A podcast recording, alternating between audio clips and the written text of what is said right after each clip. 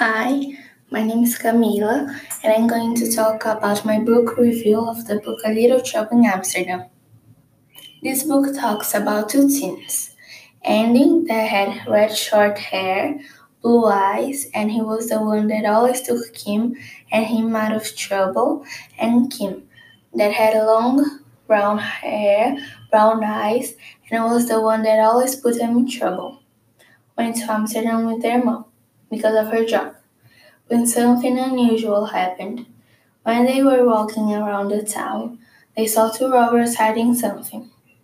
And then the next morning, they saw in the news that a painting was stolen from the museum. And then they decided to tell the police. They believed at them at first, but then they went to the house and there was nothing inside the house, without any proof. And then to show everybody that they were right, they decide to enter in the house to find a painting, but this will put them in a lot of danger by being locked in a room and by discovering who the robbers were. The story has mystery and danger involved in it. This book is very interesting to read. It has a lot of surprise that you wouldn't imagine.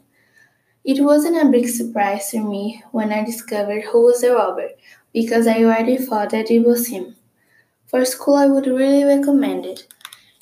In the story has mystery, crime, surprise, and a happy ending. And it was really fun to read this book. I hope you enjoy my book review. Bye.